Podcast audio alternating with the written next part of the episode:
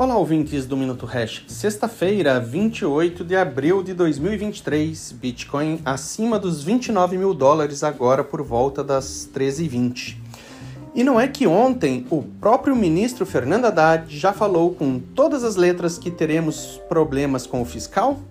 Em sessão no Senado Federal, ao lado do presidente do Banco Central, o ministro disse que, se os juros forem altos, o país não cresce e isso impacta a arrecadação. Teremos problemas. O discurso cai como uma luva para aqueles que não lembram o impacto devastador da, da inflação. Apesar de aparentemente elevados, os juros estão baixos em relação ao que deveriam estar, segundo os técnicos do Banco Central. Provavelmente, os técnicos do Banco Central percebem que o IPCA é um índice mascarado e não vivem no mundo hipotético dos nossos governantes, onde inflação e dívida descontrolada não são problemas.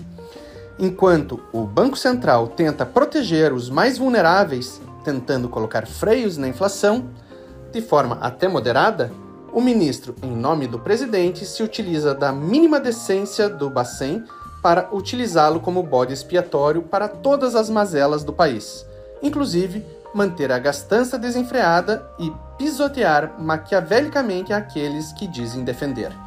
Bom final de semana.